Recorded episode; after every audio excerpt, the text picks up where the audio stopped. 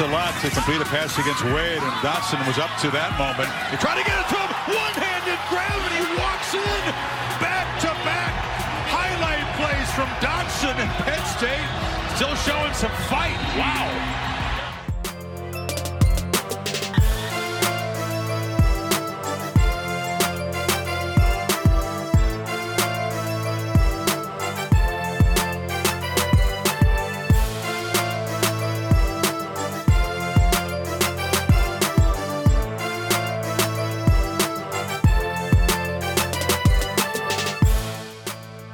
Salut à tous et bienvenue pour cette nouvelle émission du podcast Ball, un 169e numéro consacré au euh, débrief des balls. On en profite d'ailleurs, bien entendu, pour vous souhaiter une très bonne année avec les meilleurs vœux pour cette année 2022. Une année qui commence pas forcément très bien sportivement pour tout le monde. On, évoquera notamment dans cette émission une conférence, une conférence sec, euh, sans partage durant les playoffs, les retournements de situation absolument dingues euh, de certains balls majeurs ou encore la gueule de bois de Matt Corral et Dolmis lors du Sugar Bowl tous ces sujets avec bien entendu une preview de la finale nationale 1A qui nous attend donc le 10 janvier euh, prochain. On fera également un petit point sur euh, l'intersaison avec euh, des nouvelles drafts, transferts, coaching carousel. Enfin voilà les, dernières, dernières infos de ces derniers jours. Tout cela comme d'habitude en compagnie du rédacteur et fondateur du site de l'Open Hunt, Morgan Lagré. Salut Morgan.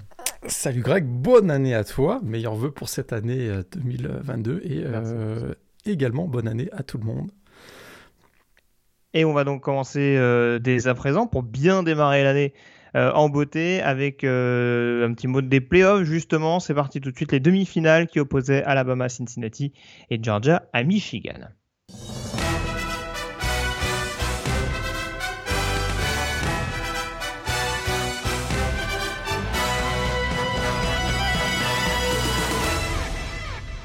On rentre dans le vif du sujet, donc c'était pas forcément dans l'ordre chronologique, mais c'est principalement ce qui nous intéressait, Morgan, de par cette campagne de ball assez compliquée. On va peut-être en parler tout à l'heure. Il n'y a pas eu forcément que des rencontres ultra palpitantes sur le papier parmi la quarantaine de balls euh, qui nous étaient présentés cette année. Tout cela ajouté au fait que la crise sanitaire a bien entendu plombé pas mal d'événements et, euh, poussé euh, certains balls à se réorganiser un petit peu en urgence. On va donc rentrer dans ce qui nous intéresse en priorité, euh, l'enjeu sportif du dernier carré et des playoffs. On avait donc Alabama numéro 1 qui affrontait Cincinnati numéro 4 à l'occasion du Cotton Bowl disputé du côté d'Arlington euh, dans le Texas. Et on avait donc le numéro 2 Michigan contre le numéro 3 de Georgia. C'était du côté de l'Orange Bowl de Miami. Commençons par le Cotton Bowl qui lui pour le coup s'était joué avant euh, dans l'ordre chronologique donc du côté euh, du Texas. Grosse interrogation de savoir ce qu'allait donner Cincinnati. Donc premier programme du groupe of five à intégrer le format euh, des playoffs depuis 2014 donc.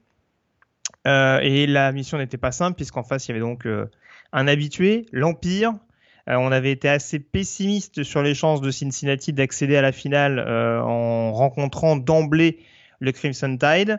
Alors ils n'ont pas forcément été ridicules les Bearcats, mais ça a globalement été assez simple pour Alabama. Victoire 27 à 6 au final pour les joueurs de Nick Saban. Euh, ouais, ils n'ont pas été ridicules, on va en reparler tout à l'heure si tu veux. Parce que... Ouais, si tu veux, si tu veux. en tout cas, euh, on, bah- on, pouvait s'attendre à bien pire, en tout cas, très clairement. Je trouve. Bah, par, rapport à une affiche, par rapport à une, à une, affiche dont on va parler dans quelques minutes, je pense que Cincinnati n'a pas de Ok, si on, si on s'attendait à bien pire, c'est que, je, que je, me, je, me demande quand même qu'est-ce qu'il faisait là. c'est ça que je voulais dire. Qu'est-ce que, tu retiens dans les grandes lignes de cette victoire du Grande ligne de ce match, c'est d'abord euh, la domination de, du début à la fin de ce Cotton Bowl d'Alabama. Hein, très clairement, la puissance et l'expérience des champions de SEC n'a laissé finalement assez, aucun doute concernant l'issue de ce Cotton Bowl. J'avoue que comme pas mal d'entre nous, je crois, euh, dès le premier drive, on a compris que ça allait être compliqué pour Cincinnati. Euh, d'abord, on a vu que tactiquement, euh, bah, pour le Crimson Tide, c'était clair, minimiser l'impact hein, du potentiel du l'impact potentiel duo de cornerback Ahmad Garner, Kobe Bryant, en abusant du jeu au sol. Et sur le premier drive, il commence avec 10 courses d'affilée. et 10 courses d'affilée où on a vu que euh, la puissance d'Alabama, notamment sur la ligne offensive, allait prendre le dessus sur la défense de Cincinnati. C'est ce qui s'est passé finalement pendant tout le match. Alors c'est vrai que euh, donc ils ont conclu ce premier drive avec un touchdown 7-0, ça commençait déjà mal. C'est vrai qu'Alabama n'a pas été parfait en, attaque, mais en défense ils ont été quand même sensationnels. Euh, Cincinnati termine la première mi-temps avec 76 yards en attaque. Quoi. C'est sûr que ça devenait compliqué. Moi j'ai trouvé qu'il y avait, on a vraiment eu une maîtrise absolue d'Alabama, qui euh, sans, sans deux trois petites erreurs, il y a ce muff punt notamment qui aurait pu ouais. qui aurait pu d'ailleurs sur bah, l'équipe de Luc Fickel n'a pas profité de ces éléments d'ailleurs ces moments où le match aurait pu basculer ou en tout cas le momentum aurait pu basculer et sans ces petites erreurs d'Alabama le score aurait pu être bien bien plus lourd parce que j'ai été déçu quand même de, Cincinnati une équipe dont on disait qu'elle pouvait peut-être regarder euh, et jouer les yeux dans les yeux avec, euh, les ténors de la ACC ça n'a pas été du tout le cas et on n'a absolument pas vu Desmond Reader notamment. Oui, alors après, je vais, je vais expliquer mon propos. Encore une fois, l'idée, c'est pas de dire que Cincinnati, à mon sens, a eu une occasion de remporter ce match. Je suis d'accord avec toi. Et, d'ailleurs, j'étais assez. Euh, pas étonné, mais en tout cas, je me suis posé la question du côté de Bama parce que, bon, le plan de jeu, tu l'as expliqué, globalement, on ne sait pas forcément euh, comment dire comment dire ça On n'a pas essayé de forcer à la basse.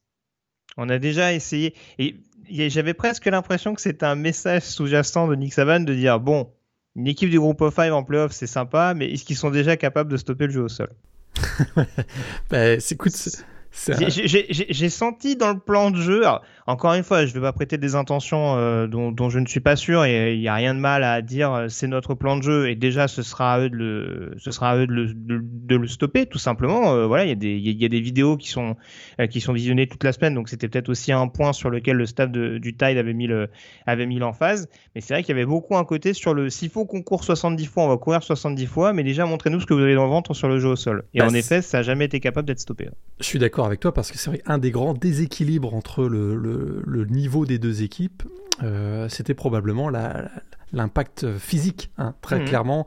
Alors là, c'est vrai que euh, tu te mets dans la position de Nick Saban et de son coaching staff. Euh, je te rejoins un peu. Ils se disent pourquoi prendre des risques face peut-être au meilleur duo de cornerback du pays, alors que bah écoute, on a juste à, donner le baillon à Brian Robinson, puis le match est gagné.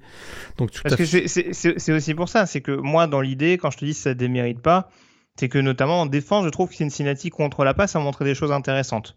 On avait un Jamison Williams qui était globalement bien contenu.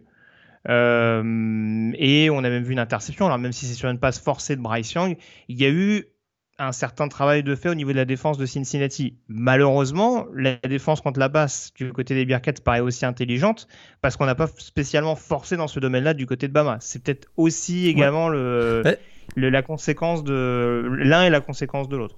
Là où je te rejoins, c'est qu'effectivement, peut-être un des seuls enseignements euh, qu'on peut, qu'on peut tirer euh, de la performance d'Alabama, c'est peut-être que effectivement cette blessure de John Mechie peut-être leur coûter euh, cher en finale. Parce qu'effectivement, là, on a vu qu'à partir du moment où euh, Jameson Williams est quand même bien contrôlé, ça devient plus difficile d'être créatif et, euh, en tout cas bon c'est vrai que sur ce match on répète ils ont probablement pas eu besoin de le faire ils ont c'était même stratégiquement ils n'ont pas eu à le faire mais mais quand il y a eu quand même un petit peu des, des, des, certains drives où on a décidé de jouer un peu plus dans les airs on a vu que c'était un peu plus difficile pour Bryce Young face à une bonne défense, un bon backfield défensif de Cincinnati, on, le répète, mais de manière générale, euh, à aucun moment j'ai senti que Cincinnati pouvait, euh, pouvait créer ne serait-ce que le doute. Euh, parce que un, des autres enseignements, c'est quand même que la défense d'Alabama a été excellente dans ce match. Écoute, j'ai sorti une stat que j'ai dû vérifier parce que j'y croyais pas.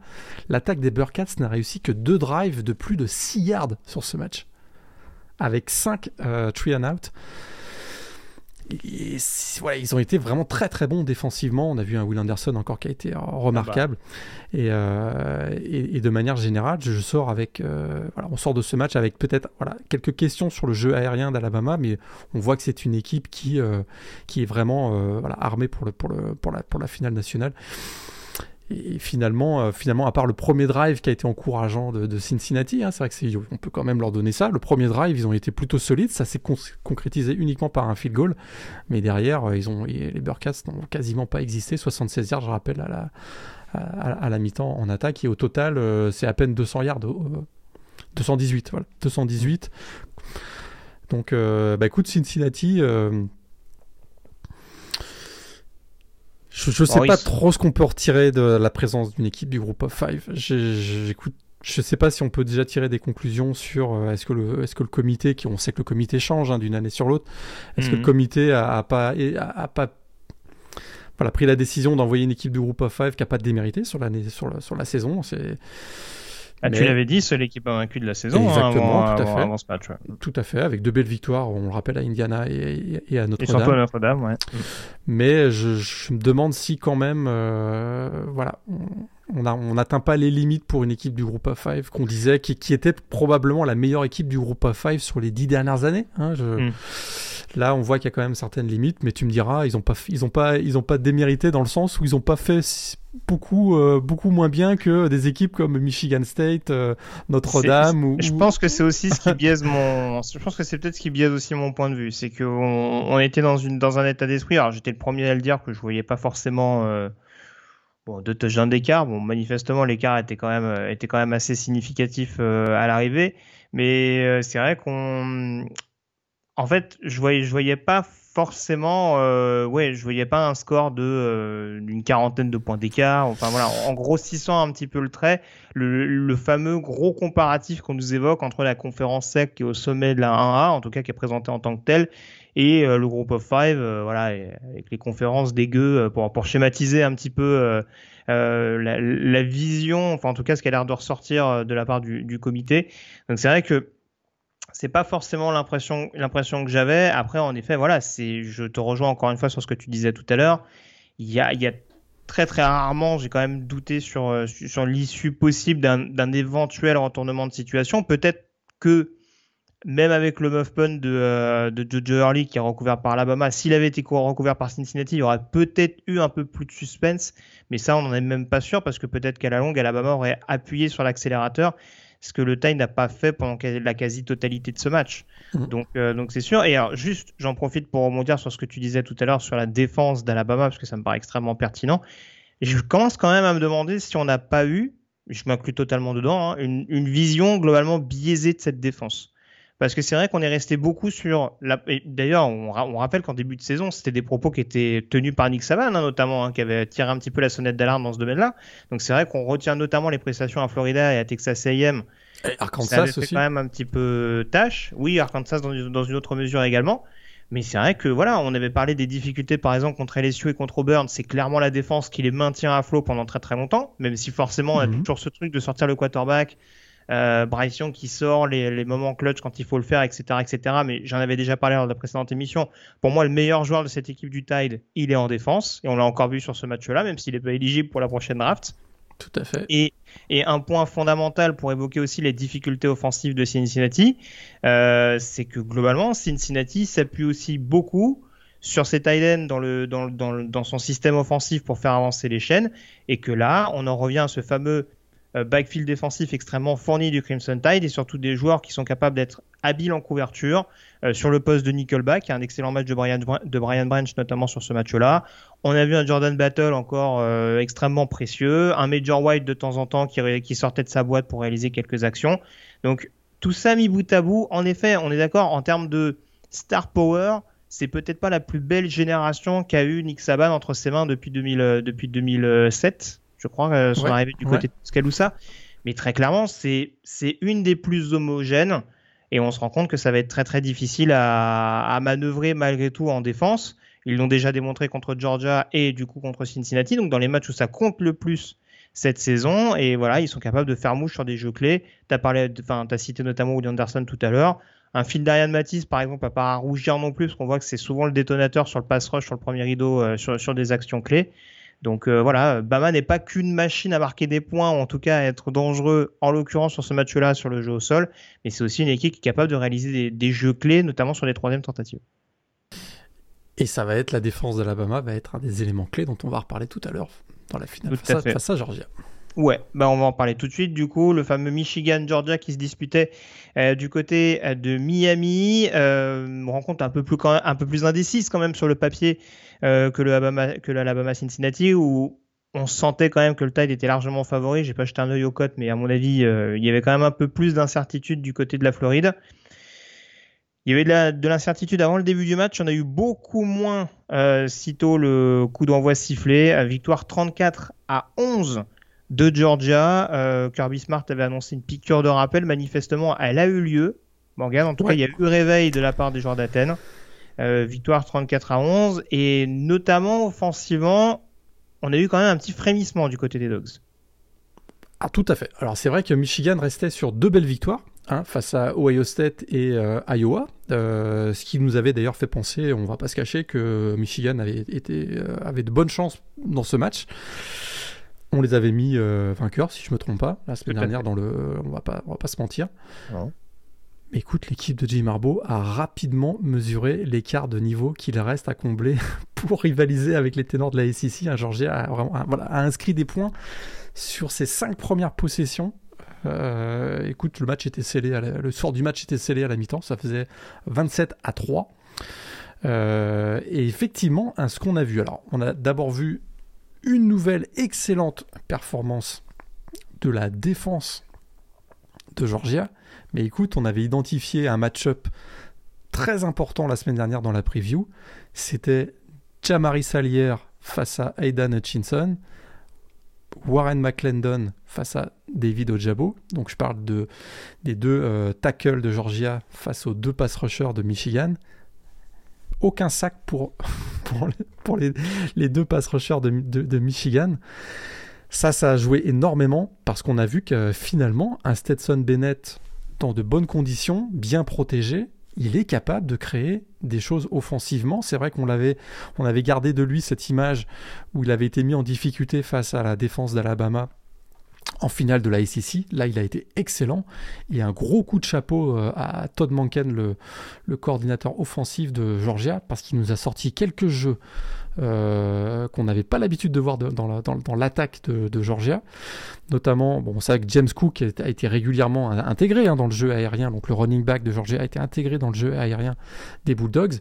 Mais là, on a vu des trick plays, notamment cette passe hein, de, euh, de Macintosh, pardon, sur Adonai Mitchell. Et puis on a vu l'utilisation de Jermaine Burton, on a vu bien sûr l'utilisation, notamment sur le premier drive de euh, Brock Bowers. Mais j'ai trouvé qu'effectivement il y avait beaucoup, beaucoup euh, d'allant pour cette attaque de Georgia, alors qu'on avait un peu euh, caricaturé cette équipe avec une grosse attaque au sol. D'ailleurs, on avait, on avait pensé que ce serait peut-être juste un match qui se jouerait dans les tranchées avec deux jeux au sol très puissants. On a aussi vu le jeu aérien du côté de Georgia avec un Stetson Bennett, écoute, qui finit à 20 sur, 20 sur 30, 313 yards et 3 touchdowns, 0 interception. Et ça a été une des clés du match, je trouve, euh, pour celui qui finalement a été nommé MVP de la rencontre. Ouais, tout à fait. Alors, tu enfin, c'est un, peu, un peu compliqué à dire parce qu'en effet, il y a, tu as cité ce facteur important. Alors, il n'y a pas de sac pour aucun des deux joueurs, c'est même pire, c'est-à-dire que la fiche de stade de David Ojabo est vierge. Ah oui. C'est-à-dire qu'à un moment donné, j'ai vu le match. Hein. Je me suis dit, mais il jouait ou Diabo Exact. J'ai regardé la fiche de stade et fait, mais j'ai un doute. Et ça a réussi quand même à mettre le doute de me dire peut-être qu'il était sorti plus tôt que prévu ou quoi que ce soit. Non, non, c'est, il a tout simplement été, été dominé. Et alors, pour prendre une proportion, euh, pour prendre une, enfin, comment dire, pour prendre un, objectif un peu plus large, euh, il y en a beaucoup qui citent le fait que Tinson a pas mal perdu sur ce match-là dans l'optique de la draft, hein, lui qui est annoncé comme un numéro 1. Je pense que David Ojebo a perdu beaucoup aussi. Hein. Ouais. Parce que là, on se rend compte qu'il y en a peut-être un qui a l'air beaucoup plus intelligent quand il est avec l'autre. Mais euh, à mon sens, en tout cas, parce que voilà, il y a quelques, il y a quelques gifs qui sont sortis sur les réseaux sociaux, notamment pour euh, avec une action où en effet Hutchinson se retrouve un peu sur le cul. Ça a été un peu caricatural parce que même si Hutchinson a globalement été dominé sur son duel, ça a été un des rares, j'ai trouvé, qui a essayé un petit peu de sonner la, enfin, qui a essayé, ouais, de sonner la sonnette d'alarme du côté de la défense de, Michigan. Et on en revient à, une problématique justement qu'on évoquait par rapport à ça, c'est-à-dire que sans le pass rush de Michigan, sans la capacité ah, à générer de la pression, le backfield défensif, c'est une, enfin, c'est une catastrophe euh. absolue. Je veux pas être trop sévère, mais en tout cas, on a eu des actions, euh, il y a forcément cette action qu'on peut mettre en avant avec Vincent Gray qui s'arrête de manière un peu inexplicable contre Jermaine Burton. Euh, DJ Turner que je trouvais assez intéressant ces dernières semaines, je l'ai senti beaucoup plus en difficulté euh, quand, il, quand il fallait couvrir sur des jeux un peu plus profonds.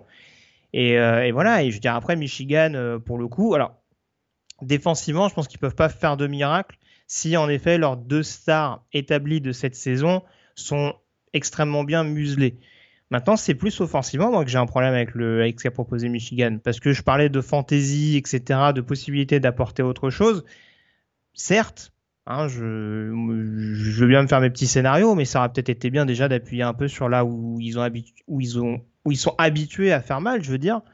Euh, et je trouve qu'on s'est peut-être un peu trop vite appuyé sur McNamara et, euh, et que même s'il y avait une classe d'écart, Michigan ne s'est peut-être pas suffisamment donné les moyens au niveau du jeu au sol pour peut-être essayer de mettre un peu plus en difficulté cette défense des Bulldogs. Ouais, parce que ça, c'est l'autre, euh, c'est d'autres enseignements et un, autre facteur clé de, cette rencontre, c'est qu'effectivement la ligne offensive de Michigan, qui était, on le rappelle quand même, la meilleure ligne offensive du pays, d'ailleurs euh, récompensée par, euh, le Joe Moore Award, qui récompense chaque année la meilleure ligne offensive du pays, a été dominée par, le front 7, le front 4 et le front 7 de Georgia. On savait que ça allait être un des éléments clés, mais là il y a vraiment une domination très très nette de cette défense, euh, notamment donc de ce, de ce front 7 euh, de, de, Georgia et du coup assez rapidement on a compris que ça passerait pas au sol quoi. On a vu que euh, bah, pour Black Corum ça a été difficile. Il a en plus commis un fumble qui a été qui a, pas aidé en début de deuxième mi-temps si je me souviens bien. Euh, on a très très peu vu Hassan Haskins. Résultat ils finissent avec 3.4 yards par course et 91 yards, ce qui est l'une de leurs pires performances de la saison, c'est-à-dire la, pire performance de la saison pour une équipe qui tournait à plus de 200 yards de sol par match tout au long de la, de la saison. Et c'est vrai que là, on voit, euh, on voit les limites de cette équipe qui s'est construite euh, tout au long de la saison par une, une grosse défense, notamment le pass rush, et un jeu au sol extrêmement dominant, bah, quand ces deux éléments clés tombent face à une équipe de Georgia qui était euh, excellente dans ce match, on voit que bah, y a des limites à, cette équipe, dans cette équipe de Michigan, notamment dans le jeu aérien. Euh, on n'enlève rien à, à Ked McNamara et Gigi McCarthy pour leur saison. Mais là, on voit que ça a été, ça a été, ils sont, ils sont, ils sont pas des joueurs qui sont capables de prendre le, le, match à leur compte dans le jeu aérien. D'ailleurs, on a vu que McNamara a été, a été sorti après sa deuxième interception. C'est euh, voilà, c'est écoute, on n'a pas senti encore une fois que Jim Harbaugh a, a, été créatif dans la semaine en préparant un plan B, ou en tout cas ça s'est pas vu sur ce match-là s'il y avait un plan B. Et, le résultat est assez assez euh, assez flagrant avec une victoire 34-11 euh, de, de Georgia face à Michigan finalement. Ouais, on parlera tout à l'heure du, du Alabama-Georgia, retrouvailles en tout cas, hein, euh, ouais, ouais. après le, la finale nationale de 2017 ou 2018 C'était la fin de la saison 2017, mais le match est, est joué en janvier 2018. Tout à fait, oui, parce que le 2018 c'était le Clemson-Alabama, je crois, avec notamment euh, la victoire de Clemson. Ouais. La fameuse interception d'entrée de, de Terrell. Très bon joueur d'ailleurs, en demeurant. Euh, mais ouais, retrouvailles donc 4 ans plus tard euh, entre, entre Alabama et Georgia, on en reparlera tout à l'heure, mais c'est vrai que voilà, paradoxalement, c'est peut-être cette victoire de Georgia qui a paru la, la plus expéditive sur les deux rencontres. C'est aussi, aussi peut-être ce qui m'amène à à reconsidérer un petit peu l'autre rencontre, parce que tu l'as dit notamment, euh, voilà, quand tu, quand tu benches ton QB titulaire, euh, ouais. entre guillemets, en donnant l'impression que tu vas préparer l'avenir sur ce, sur ce genre de, de rencontre, ça en dit quand même un petit peu long. Voilà, il n'y a, a, pas eu un brin de révolte non plus absolument euh, fascinant du côté de, de Michigan. Non, assez vite, bah écoute, ils ont été menés 27-3 à la mi-temps aussi. Hein. Mais assez vite, c'est vrai que mener 4-0 à la fin du premier quart-temps, on a senti qu'ils ont baissé les bras. On sentait qu'il n'y avait et... pas cette énergie qui aurait été nécessaire pour euh, retourner complètement, renverser la, la situation. Et j'en parlerai tout à l'heure, mais c'est vrai qu'il y a eu beaucoup ce débat pendant la saison, justement, de comparer un petit peu la SEC et la Big Ten, qui étaient les deux conférences les plus hautes euh, de la saison. Bah, on se rend compte que quand le vainqueur euh, d'une conférence affronte même pas le vainqueur de l'autre, parce qu'en l'occurrence, on rappelle que Georgia n'a pas remporté la SEC et ben ça tourne quand même assez largement en faveur de la conférence sec. Donc euh, voilà, après on sait qu'il y a des mastodontes mais... dans certaines conférences euh, plus que dans d'autres, mais euh, vas-y, je te laisse poursuivre. Je m'interroge quand même. Est-ce que, est-ce que ça, est-ce que ces deux victoires, ces deux larges victoires démontrent que vraiment que la SEC est meilleure ou que dans la SEC on a deux programmes qui sont extrêmement ça. dominants? Parce que quand on regarde le reste de la SEC, euh, c'est une conférence qui a été à un moment à 0,5 dans les ball games, hein, je rappelle quand même. Hein. C'est ça. Bah, écoute, j'en reparlerai juste après notre, euh, notre, comment dire, notre, euh, le, reste des balls qu'on évoquera. On fera un petit bilan tout à l'heure. Mais c'est juste pour introduire le sujet, parce que c'est vrai que là, en l'occurrence, quand on voit la différence d'écart entre les deux programmes, euh, c'était quand même assez, euh, fascinant. Euh, juste avant d'évoquer justement les petits balls, le reste des balls en tout cas majeurs et éventuellement ton top 3 des autres balls disputés, on fait une petite parenthèse pour évoquer les quelques breaking news d'intersaison.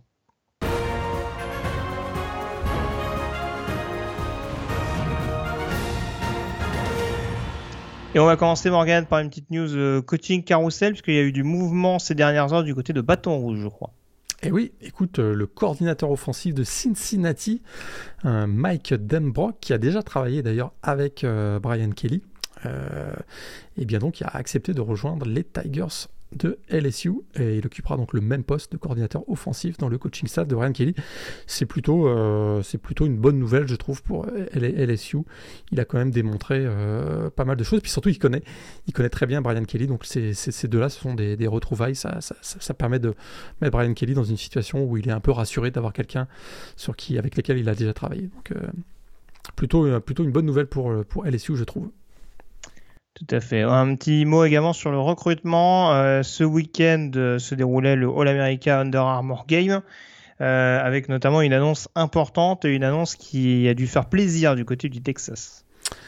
Trois annonces y a eu, mais notamment une, donc le prospect 5 étoiles, un des, derniers 5 étoiles qui n'avait pas encore annoncé sa destination. Je parle bien sûr de Harold Perkins, le meilleur linebacker du pays cette année, cinquième joueur au niveau national. il a annoncé son commitment Texas AM.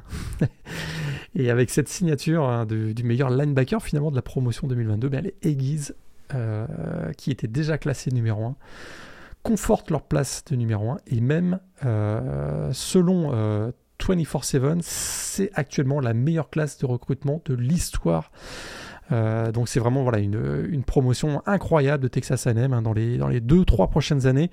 Si ces joueurs se développent euh, à leur plein potentiel, Texas A&M va être une équipe sur laquelle il va falloir vraiment compter dans la ACC et qui va peut-être euh, venir un peu chahuter les Alabama et Georgia de, de, ce monde finalement. Il y a eu deux autres nouvelles si tu me permets au niveau mhm. du recrutement. Il y avait deux joueurs 4 étoiles. Euh, dont on attendait l'annonce également. Je parle donc du running back euh, Jovante Barnes, le dixième meilleur running back de cette promotion 2022. Bien finalement, il a annoncé son qu'il avait déjà signé sa lettre d'intention à Oklahoma lors du early signing period, mais finalement donc euh, il a fait cette annonce uniquement euh, hier il rejoint finalement Gavin Sochuk qui était également un des, un des bons running backs de ce, cette promotion 2022. Donc on a deux excellents running backs qui viennent s'ajouter à la formation des Sooners. Finalement, il apporte euh, bah, finalement du renfort à un backfield offensif qui en avait, je pense, besoin du côté de du côté d'Oklahoma. Et puis c'est pas une surprise, hein. on, s'attendait à ce que à ce que ce joueur donc Javante Barnes signe du côté de Oklahoma et euh, le prospect 4 étoiles texan Omari Abor, quatrième meilleur defensive end un edge rusher, pardon, un edge rusher eh a annoncé également son commitment du côté de Ohio State. Et, euh, eh écoute, à moins d'un flip très improbable, il signera sa lettre d'intention euh, lors du National Signing Day. Puis c'est un joueur qui était convoité par plusieurs équipes texanes, dont les Longhorns notamment. Euh, des news également concernant euh, les transferts. Qu'est-ce qu'on a eu d'intéressant au cours de ces dernières euh, de ces derniers jours? Je crois savoir qu'il y a un safety notamment euh, très suivi dans ah, la logique de la draft qui a décidé finalement de rester en universitaire mais d'aller voir ailleurs. Alors ça, ça a été une des, bombes hein, de la semaine, je trouve. bah, écoute, on parle de Brendan Joseph, le, donc le safety defensive back de, Northwestern, probablement, on va dire actuellement le meilleur joueur disponible sur le portail des transferts, un joueur vraiment, voilà, un vrai leader qu'on annonce euh, comme, un, comme un futur premier tour de draft euh, en 2023. Et eh bien, écoute, il a, créé la surprise en annonçant son, départ et euh, on ose imaginer s'il devait rejoindre une des équipes fortes de la ACC, ce que ça pourrait donner, parce que c'est un, un excellent joueur qui va beaucoup manquer du côté donc, de Northwestern.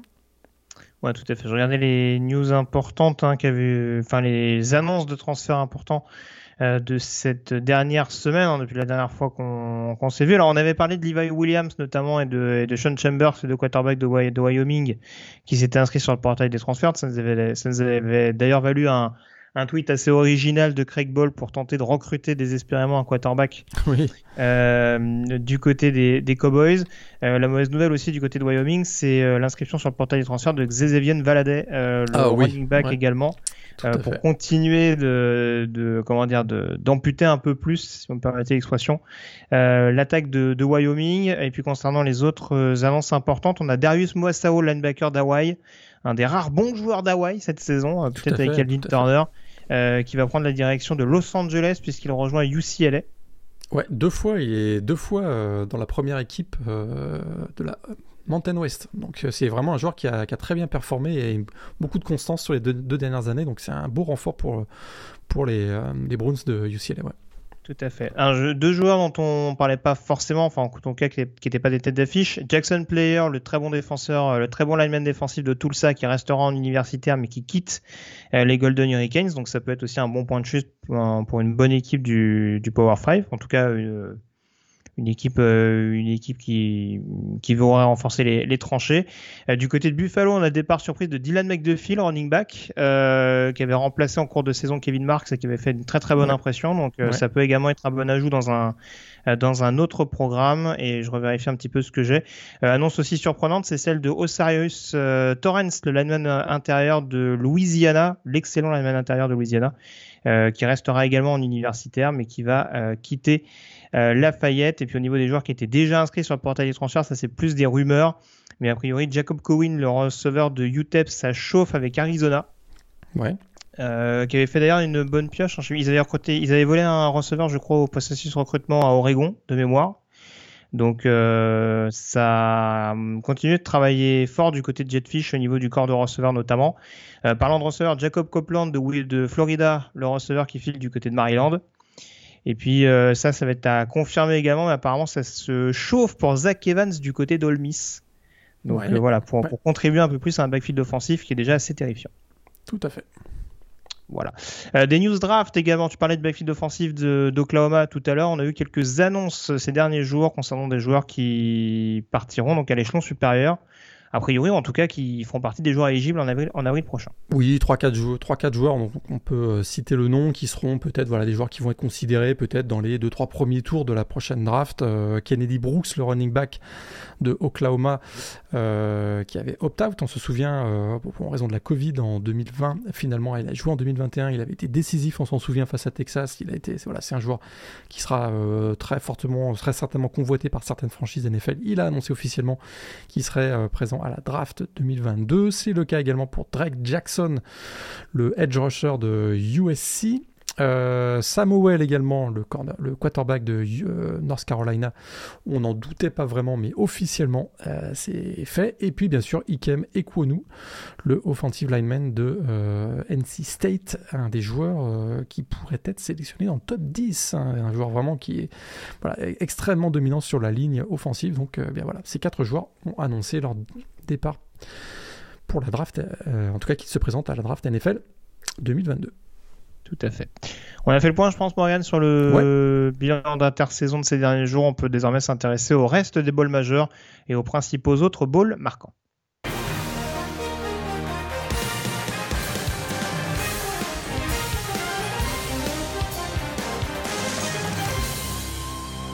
Et alors, je te propose, si tu le veux bien, euh, de commencer par le Rose Bowl qui s'est disputé du côté de Pasadena. On va aborder notamment les deux bowls majeurs qui ont été absolument euh, déroutants. Énormément de retournements de situation. Alors, sur quatre bowls majeurs, il y en a eu trois qui ont eu euh, des scénarios un petit peu. un petit peu renversés, mais en l'occurrence, dans les proportions des deux matchs qu'on va aborder, pas vraiment. On commence donc par le Rose Bowl qui opposait Ohio State à Utah. Euh, malheureusement, c'était tombé entre euh, l'enregistrement de la dernière émission et celle-ci. Euh, on était un petit peu sceptique quant aux chances d'Ohio State de pouvoir compter sur son corps de receveur complet. Bah, on a eu raison, puisqu'en l'occurrence, et Garrett Wilson et Chris Olave euh, ne figuraient pas au sein du roster d'Ohio State. Bonne ou mauvaise chose, on ne sait pas trop, parce ça n'a pas empêché CJ de faire le show. Et surtout, Ohio State de réussir un bon, un bon renversement de situation, pardon, victoire 48 à 45 au bout du suspense de la part des joueurs de Ryan Day pour, euh, pour s'adjuger ce Rose. Eh bien oui, écoute, au prix d'un superbe euh, comeback, effectivement, euh, a remporté son deuxième Rose Bowl euh, sur les quatre dernières saisons. Mais comme tu l'as dit, euh, il aura fallu quand même bah, écoute, des performances assez incroyables de CJ Stroud et notamment donc, de Jackson Smith Njigba, qui est vraiment le, grand héros de ce de ce Rose Bowl finalement. Ces deux-là ont fait vraiment un véritable show tout au long de la rencontre. Bah écoute, ils ont battu beaucoup, beaucoup de records euh, dans, ce, dans ce match. Euh, CJ Stroud avec 574 yards à la passe, c'est réussi la meilleure performance de l'histoire euh, d'un quarterback du côté de Ohio State. Et puis euh, Jackson Smith Njimba, lui, il a battu tous les records. Euh, écoute, 15 réceptions, 347 yards, 3 touchdowns, c'est le record du Rose Bowl, c'est la meilleure performance dans un bowl game d'Ohio State, c'est même aussi la meilleure performance d'un receveur d'Ohio State. Ils ont été absolument incroyables et c'est vrai qu'on avait quelques doutes. Hein. On se disait, bah, Chris Soleil, Chris vit absent, Garrett Wilson, il y avait, avait d'autres en défense aussi. Garrett Haskell était, était absent également. Eh ben écoute, euh, dis-moi l'année prochaine, l'attaque de Ohio State, on n'est pas inquiet. Hein. Euh, puisque CJ Stroud est de retour. Trevion euh, Anderson qu'on a quasiment euh, oublié sur ce match alors que c'est quand même une des pièces maîtresses euh, de cette attaque de Ohio State. Et puis donc, bah, Jackson Smith Njigba sera de retour. On parle même pas de Marvin Harrison Jr. qui a réussi euh, deux touchdowns aussi sur ce match. Trois touchdowns. Trois touchdowns sur ce match, tu as raison. Trois touchdowns sur ce match. Et puis, euh, on a également vu Emeka Igbuka, Justin, Justin Fleming aussi qui, euh, qui arrive derrière. Donc vraiment, écoute, offensivement, c'était déjà la meilleure attaque de, la, de la saison, hein, cette, cette attaque de Ohio State. Bah, écoute, sans leurs deux meilleurs receveurs, ça continue de, performer à un très très haut niveau. Alors, il faut quand même dire que du côté de Utah, qui a été une des grosses défenses aussi de la, saison dans la Pac-12, mais il leur manquait quand même 3 de, 3 de leurs 4 defensive back titulaires, puisqu'on a même eu, euh, on avait même été obligé de positionner euh, le running back euh, Micah Bernard au poste de cornerback, un poste qu'il n'avait pas joué depuis le lycée. Ça s'est un peu vu quand même. Hein. Ça s'est un peu vu que le, backfield défensif euh, des Utes était dégarni, parce qu'effectivement, euh, la stratégie de, de dans ce match était d'attaquer, attaquer, attaquer offensivement par les airs. Et, et, au final, bah voilà, c'est un, un, Rose Bowl historique. Écoute, le, le deuxième carton, j'étais épuisé, je sais pas comme certains d'entre nous, euh, à la fin du deuxième carton, j'étais absolument lessivé tellement, tellement voilà, il y avait des choses à, il y avait des choses à analyser quoi. On est d'accord. Ouais. Quelques regrets quand même pour, pour cette équipe de Utah de par le, le scénario du match. Euh, en effet, après, ça récompense quand même une, oui. une bonne saison globale euh, de la part des Utes. Voilà, réussir à jouer les yeux dans les yeux avec Ohio State et, et avoir remis la main euh, sur cette euh, conférence Pac-12. On va en parler de la conférence Pac-12 au niveau des balls, c'était pas ce qu'il y avait de plus fameux. Mais euh, en tout cas, voilà, Utah était un des rares acteurs, on va dire, réguliers, séduisants. Régulier encore que, on rappelle qu'il y a une première partie de saison un peu compliquée. En tout cas, un des plus constants dans la dernière ligne droite et les matchs les plus importants de cette saison au niveau de la conférence. Pour finir, c'est vrai, ce qui est regrettable, c'est que euh, ils ont ils ont mené euh, ont mené de 14 points en première mi-temps à deux reprises, hein, 28-14 et 35-21. Euh, donc là, on se disait, il y, avait moyen, voilà, de finir, euh, finir en beauté une saison qui a quand même été historique aussi pour Utah, qui a remporté pour la première fois le titre de la Pac-12, on le rappelle. Donc c'est, ouais, dommage, mais en, deuxième mi-temps, on a vu que, voilà, il y avait un, un, un, gap entre. On rappelle quand même qu'ils ont perdu Cameron Rising aussi, euh, aussi. En, en, fin de match. Hein, donc euh, ils se sont retrouvés avec leur deuxième quarterback pour gérer une fin de match qui était quand même très serrée, puisqu'on était à 45-45 euh, dans les deux dernières minutes. Mais, mais voilà, ils n'ont jamais réussi à, à stopper Smith and Jigba qui a fait un match sensationnel. Quoi. Ouais. Il va être vraiment à surveiller, notamment dans le titre de la draft pour la saison prochaine. Le camarade Smith Njigba. On va reparler d'un match qui a été extrêmement euh, prolifique en points et en, en yards à la passe. C'était pas forcément signé d'avance. Hein. Le Fiesta Bowl du côté de Glendale dans l'Arizona oh. qui opposait Notre-Dame à Oklahoma State. On a eu là aussi un gros gros retournement de situation Morgan et surtout un énorme festival offensif. Victoire donc 37 à 35 euh, de la part d'Oklahoma State. Notre-Dame qui a mené, je crois, sur ce match 27 à 3. Exactement. 28 à 3, le fameux. Ils ont mené 28 à 3 aussi? Euh, C'était, il me semble qu'ils ont mené 28 à 3. Ah, t'as sans doute raison. Attends, je... non, 26, 28 7, 28 7. 28 7, oui, oui, oui, 28 7 puisqu'il est, Oklahoma State marque un, touchdown en fin de premier carton. Ouais. Alors, Qu'est-ce qui a poussé Marcus Freeman à laisser Jack Cohn lancer 68 fois En gros, on a dit ah bah, si on gagne, tant mieux, si on perd, c'est pas grave. Alors ça, c'est vraiment, euh, écoute, pour moi, c'est un point d'interrogation. Alors c'est une équipe qui a construit ses succès euh, cette année par une grosse défense et un jeu au sol bien établi grâce à une ligne offensive qui a été qui a beaucoup progressé tout au long de la saison, notamment qui a été excellente au mois d'octobre et au mois de novembre. Coup de Tommy Reese, je sais pas si c'est le départ de Brian Kelly qui, lui a dit euh, c'est open bar désormais, mais écoute, euh, il a laissé 68 passes de Jack Cohen. C'est, un non-sens pour moi s'ils ont joué contre nature, notamment en deuxième mi-temps, alors que le momentum semblait basculer du côté de Oklahoma State. C'était l'occasion plutôt de, euh, bah de retourner aux bases finalement. Ils avaient quand même Chris Tyree qui était présent de retour. Il y avait Logan Diggs qui est un joueur aussi. Donc là, je parle des deux running backs du côté de, des Fighting Irish qui avait été plutôt satisfaisant, notamment en deuxième partie de saison.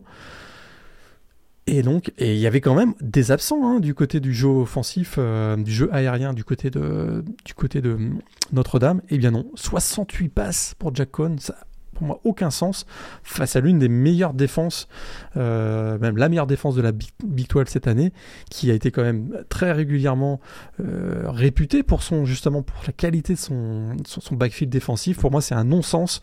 Et écoute, Oklahoma State on a, on a profité pour réussir, bah écoute, le, le, plus gros comeback de son histoire, un remonté 21 points, donc mené 28-7, ils se sont finalement imposés 37 euh, à, à 35, c'est-à-dire le plus gros comeback dans l'histoire du Fiesta Bowl.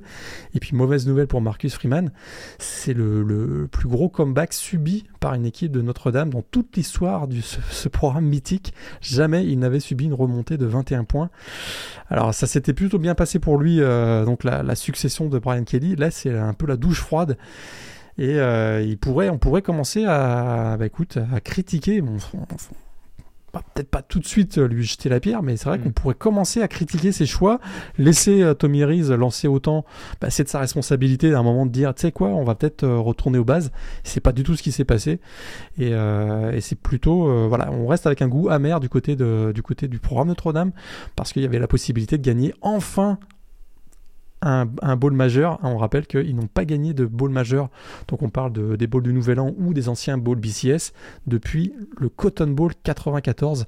Ça commence à faire tâche du côté de Notre-Dame. Je pense que c'est 10 défaites, sont 0-10 sur les, sur, en bowl majeur sur les 10 derniers matchs, euh, pour les 10 derniers bowls majeurs. Donc, euh. Oui, c'est ça. Bon, alors c'est relativisé de par la dernière set que tu as sorti, mais oui, après, vaut mieux qu'il y ait une piqûre de rappel d'entrée pour Marcus Freeman pour, pour lui faire comprendre que dans ce genre de scénario, euh, et sur des matchs beaucoup plus avec un plus gros enjeu, enfin peut-être pas faire comme ça.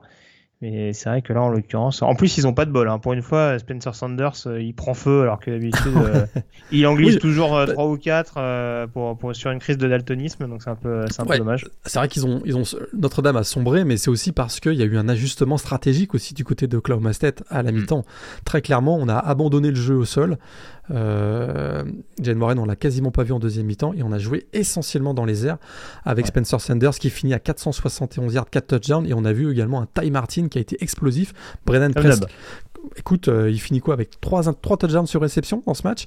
Et mm. euh, même s'il n'a pas de touchdown sur réception, je parle de Brennan Presley, il a été excellent également avec plus de 100 yards sur réception.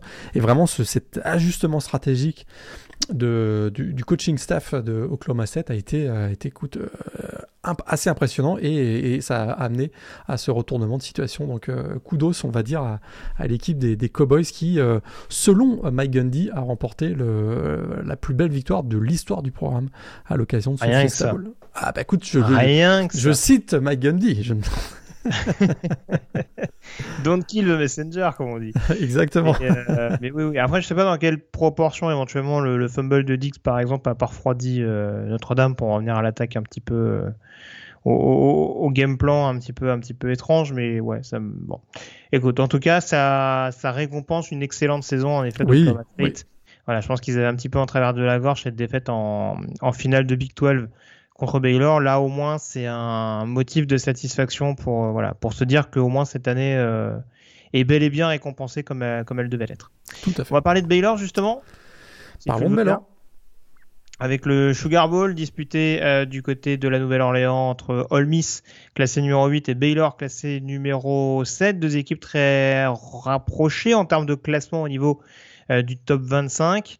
le scénario, alors c'est pas le match qui a été le plus accroché euh, des quatre balls qu'on a, ou qu'on va aborder en l'occurrence. Aussi parce que du côté d'Olmis, il y a eu cette mauvaise nouvelle qui est intervenue en fin de, premier quart-temps, la blessure de Matt Corral. On attend d'avoir un peu plus de détails. Mais en tout cas, ça n'a pas forcément été une bonne période pour Olmis qui permet de Corral. Et derrière, il me semble que dans la foulée, il y a le pick six de, de son remplaçant, Luke Altmaier. Euh, est-ce que pourtant il y a des regrets à avoir du côté d'Olmis malgré tout ou est-ce qu'offensivement ça a été bien trop pauvre, anormalement trop pauvre d'ailleurs, pour espérer mettre en difficulté une défense qui elle aussi a été euh, au diapason tout au long de la saison? Bah, c'est sûr que face à une défense aussi robuste, euh, athlétique euh, et, opportuniste que celle de Baylor, euh, quand tu perds euh, ta pièce maîtresse euh, offensive comme, comme a été Matt Corral tout au long de la saison du côté d'Olmis, ça devient compliqué quoi, pour les Rebels. On voit que c'est quand même une équipe qui tourne et qui est Corral centrique, on va dire. Hein. C'est sûr que ça ce qui, est, ce qui est étrange parce que le backfield offensif, par exemple, a largement pu contribuer. Alors ils font pas des mauvaises stats en soi avec 138 yards, mais quand tu sais les armes qu'il y a, se dire qu'ils font deux fois moins de yards au sol que Baylor, par exemple tu peux te dire que c'est un peu bizarre euh, de, par les, de par circonstances de la rencontre.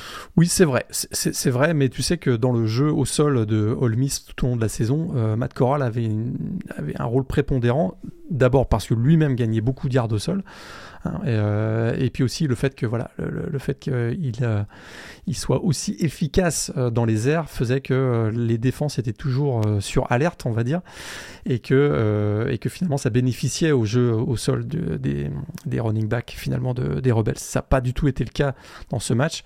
Assez rapidement, on a compris que bah, en plus il y a une douche froide. Il a été assez vite refroidi. Hein, Luc Altmaier avec une, un pick qui effectivement a donné la, un pick de 96 yards de Al Walcott qui a donné l'avant 7-0 à, Baylor. Puis derrière, écoute, Baylor, ils ont quasiment pas eu à utiliser leur jeu euh, aérien. Je pense que finissent, voilà, Jerry Bonan finit avec 40 yards à la passe. Il a quand même réussi à trouver euh, le moyen de lancer une passe de touchdown. Mais de manière générale, c'est une équipe qui a joué essentiellement Baylor, essentiellement euh, joué au sol, 279 yards.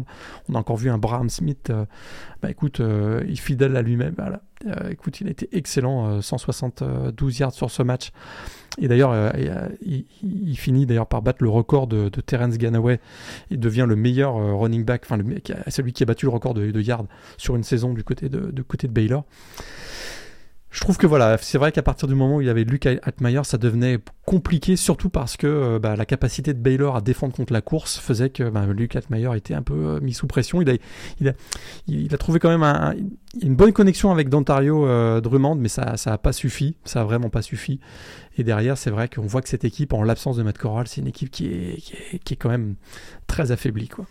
Oui, oui. Après, après, euh, faut pas que je sois trop sévère. C'est vrai que je dis que c'était moins accroché euh, des matchs. Bon, il y a 7-7 au début du quatrième quart. Faut peut-être, euh, faut peut-être relativiser aussi. Ouais, mais c'est, on va, on va dire qu'il y a des, il y a eu des gestions des moments faibles du côté d'Olmis qui ont un peu tourné au désastre. Il y a eu cette phase ah de jeu, oui, tout à fait. et notamment l'intercession d'Almayer qui fait que tu prends quasiment deux touchdowns coup sur coup qui là en l'occurrence elle le sort. Après il y a d'autres choses, il y a, il y a le field goal manqué alors que voilà ça restait quand même relativement accessible.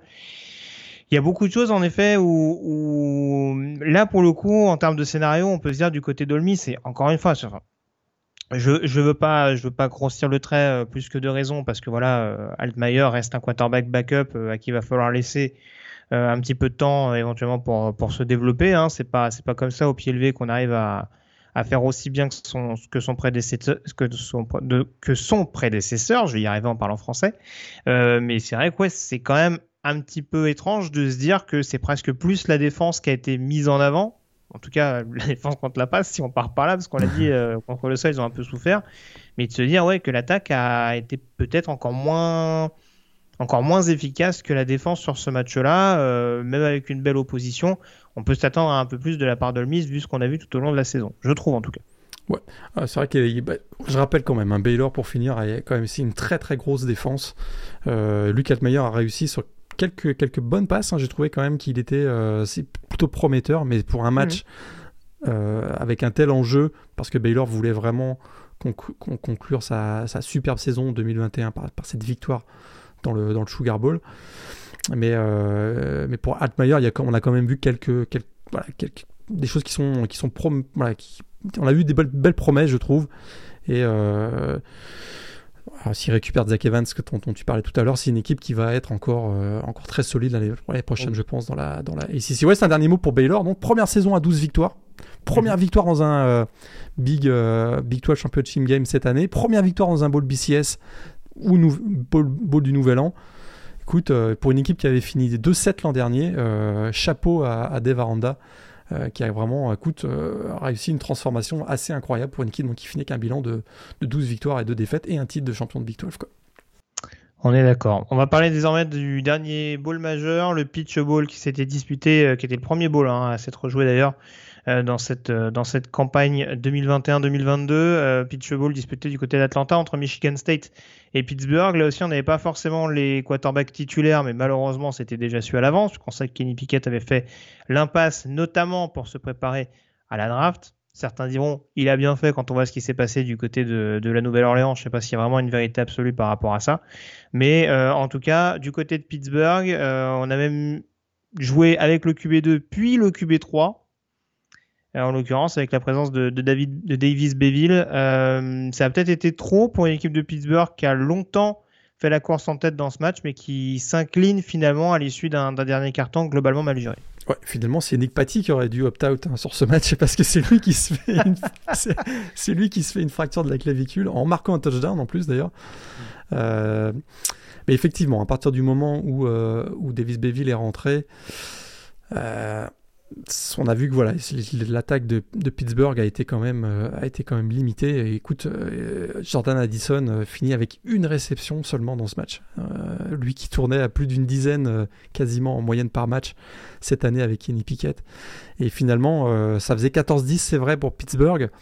Mais c'est un peu grâce à deux big plays défensifs. Hein. C'est vrai qu'il y a une interception de Brandon Hill qui permet finalement à Pittsburgh de récupérer le ballon en bonne situation et d'aller marquer un touchdown. Puis il y a un fumble recouvert par Cam Bright qui permet à, cette équipe de, passer devant donc 14-7 euh, mais derrière plus le match avançait plus on voit, plus ça paraissait évident que les Spartans euh, prenaient l'ascendant physiquement. Quoi. Et euh, malgré l'absence euh, de Kenneth Walker, on a vu que c'est une équipe qui était au-dessus de, Pittsburgh sur, sur, ce match. On a vu, écoute, un, très bon Peyton Thorne. Hein, on, l'avait mentionné dans la preview en se disant que c'est probablement lui qui détenait une des clés de cette rencontre.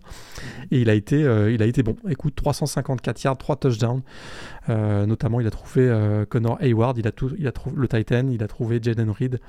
Et puis finalement, donc en toute fin de match, il y a eu un, un pick six de pardon, le linebacker qui a, qui le sort du match.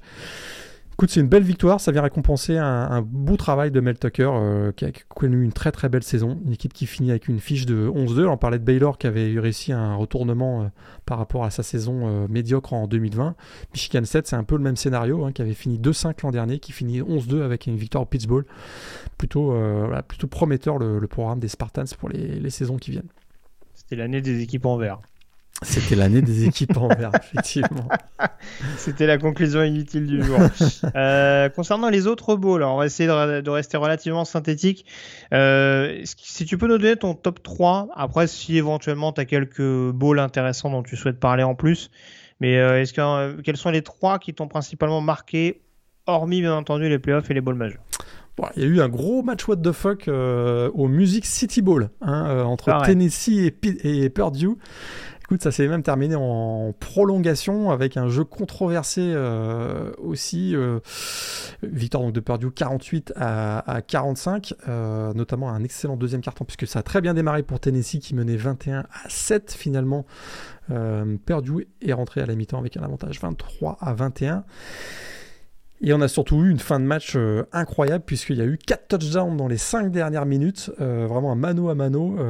et finalement, donc, bah, ça s'est terminé sur un field goal victorieux du côté de Pittsburgh. Mais j'aimerais bien avoir ton avis sur ce jeu controversé. Est-ce que tu vois de quoi je parle cette, euh, voilà, ce, touchdown qui n'a pas été accordé à Tennessee euh, parce que finalement les arbitres, alors que le, joueur très clairement traverse la ligne avec le ballon, mais on a considéré que à un moment, euh, il y, a deux règles qui s'appliquent. À un moment donné, ce qu'on appelle le, je sais pas comment le traduire en français, mais il, a, stoppé son, il a il a arrêté d'avancer, je sais pas comment on dit, parce qu'il s'est fait, parce qu'il s'est fait plaquer et euh, avant de pouvoir dans un deuxième, dans un deuxième effort passer la, passer la ligne, on a considéré que euh, il s'était arrêté finalement, mais alors qu'il n'avait pas du tout touché ni le genou ni le coude au, Mhm. au sol, mais il semblerait que les arbitres aient considéré aussi que euh, il a traversé la ligne en se faisant aider, c'est-à-dire en se faisant tirer par un de ses coéquipiers. C'est pas si évident que ça parce qu'il y a une main sur l'épaule, mais on voit pas vraiment le, le joueur le tirer le, le- euh, vers, vers, le, touchdown. Mais bon, euh, ça a été assez- controversé, mais Bah, en fait, si tu veux, moi, ça me. Enfin, après, c'est toujours la même chose, c'est du côté hyper subjectif. C'est-à-dire qu'il y a des arbitres qui vont, qui vont laisser l'action, on va dire, se dérouler un minimum plus. Et là, en effet, on peut considérer que le coup de sifflet a peut-être été un petit peu prématuré. Après, peut-être aussi une volonté de vouloir protéger le joueur. Je suis pas sûr que s'il n'y avait pas eu deux joueurs sur lui, euh, un peu façon prise en sandwich, euh, on n'aurait pas laissé l'action se dérouler. Je pense que s'il était uniquement sur le défenseur qui le plaquait, ce serait peut-être passé plus facilement. Ça m'a beaucoup rappelé une action d'un. J'ai plus le nom malheureusement, je crois que c'était en finale de la conférence Big Ten. Un running back de Michigan State contre Iowa, justement, qui avait fait ce type d'action-là. euh, de tendre les bras justement sur une action un petit peu euh, façon façon goal line etc on lui on avait quand même laissé suffisamment de temps et il avait fini en tendant les bras à, marquer le touchdown. Donc c'est vrai que j'ai un peu de mal à je me dis franchement ça aurait pas été euh, sifflé prématurément comme ça l'a été. J'aurais pas été scandalisé.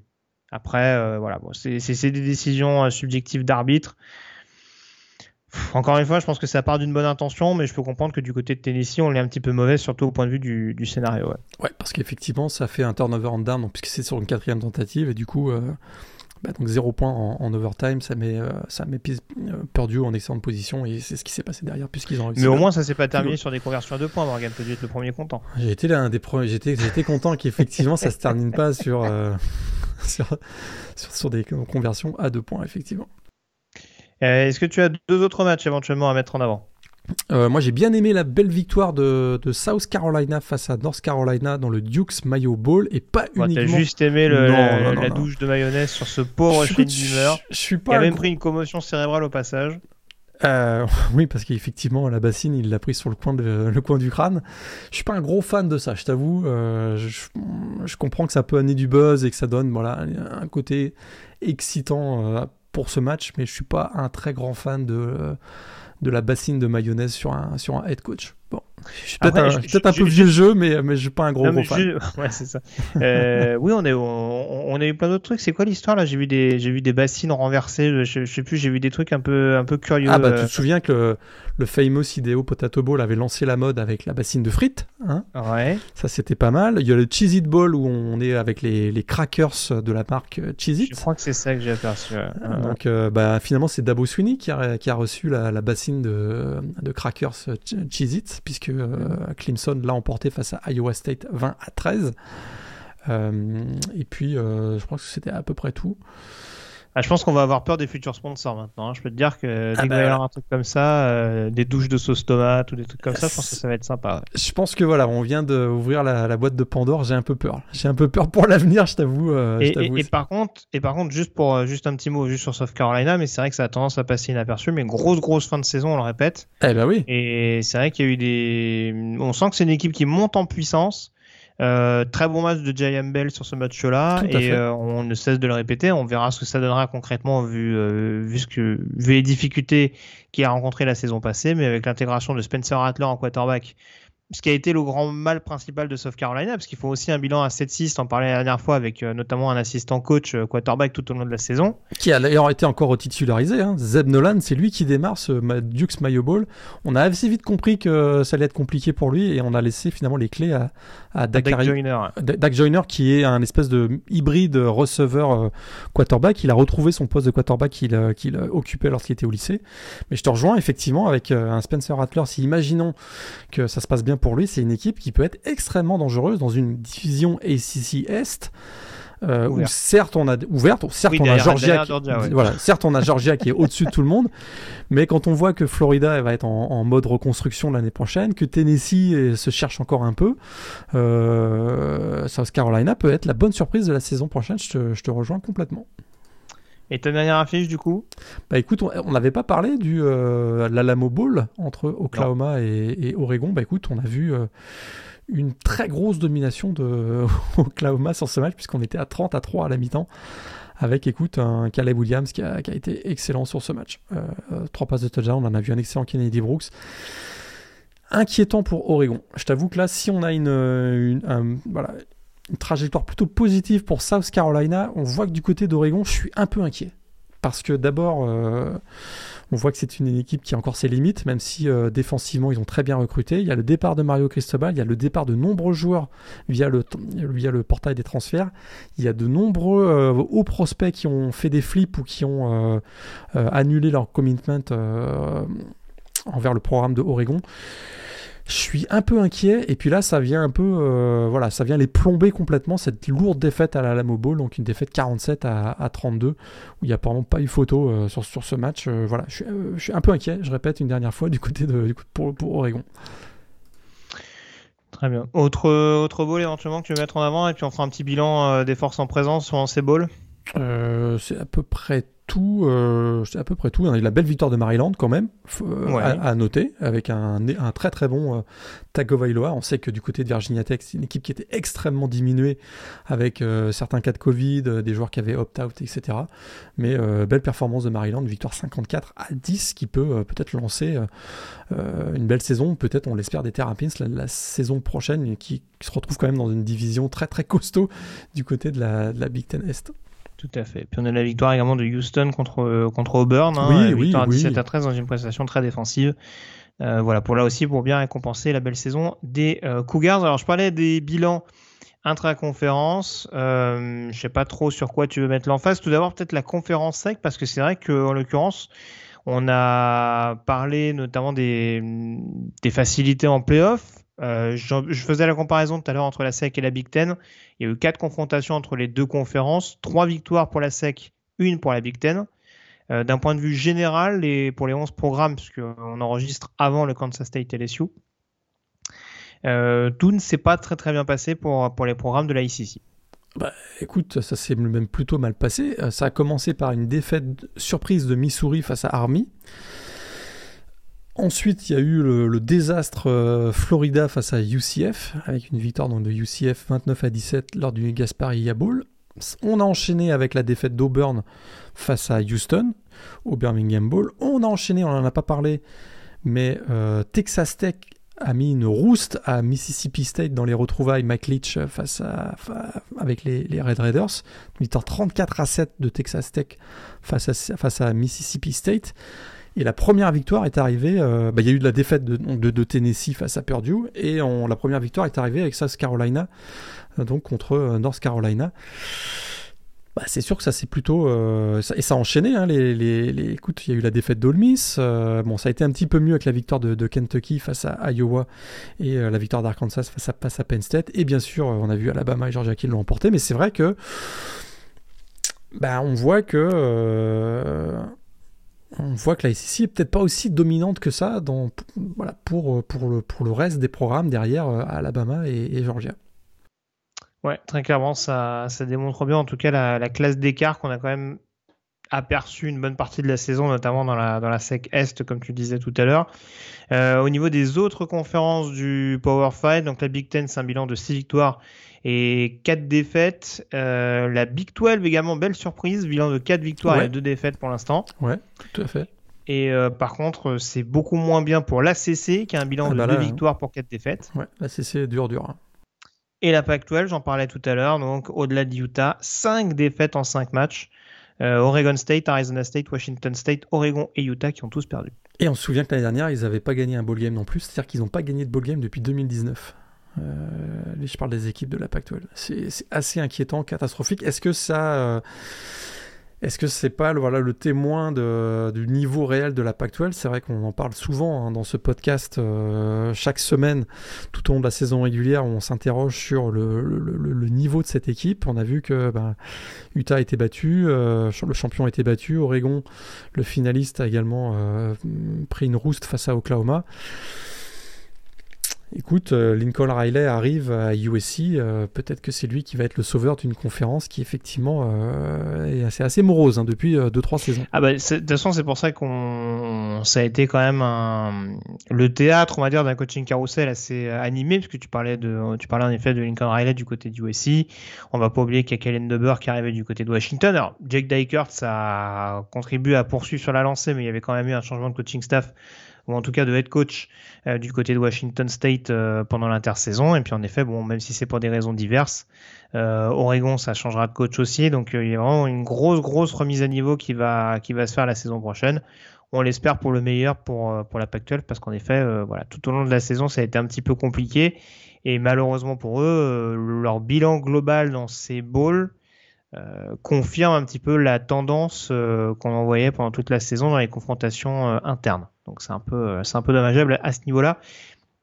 Juste pour dire un mot des équipes du groupe of five, en tout cas des conférences du groupe of five, euh, la MAC et la conférence USA qui ont un bilan de 3 victoires pour 5 défaites. Pour le reste des conférences, ça s'est très bien sorti globalement. La Sunbelt notamment un bilan de 3 victoires pour une défaite. Seule défaite c'est celle d'Appalachian State contre Western Kentucky lors du Boca Raton Bowl. Une seule défaite également pour l'AAC qui finit avec un bilan de 3-1. La seule défaite, c'est bien entendu Cincinnati euh, face à Alabama. Donc euh, on a connu quand même beaucoup plus déshonorant. Et puis euh, la dernière conférence, celle qui a peut-être le plus brillé dans le groupe of five, et celle qui termine peut-être avec le meilleur pourcentage global, c'est la Mountain West avec 5 victoires pour une défaite. La seule défaite, c'est celle de Nevada face à Western Michigan du côté du Quick Lane Bowl. On peut enchaîner du coup sur la preview, Morgan? Allons-y. Allons-y pour la preview Alabama contre Georgia.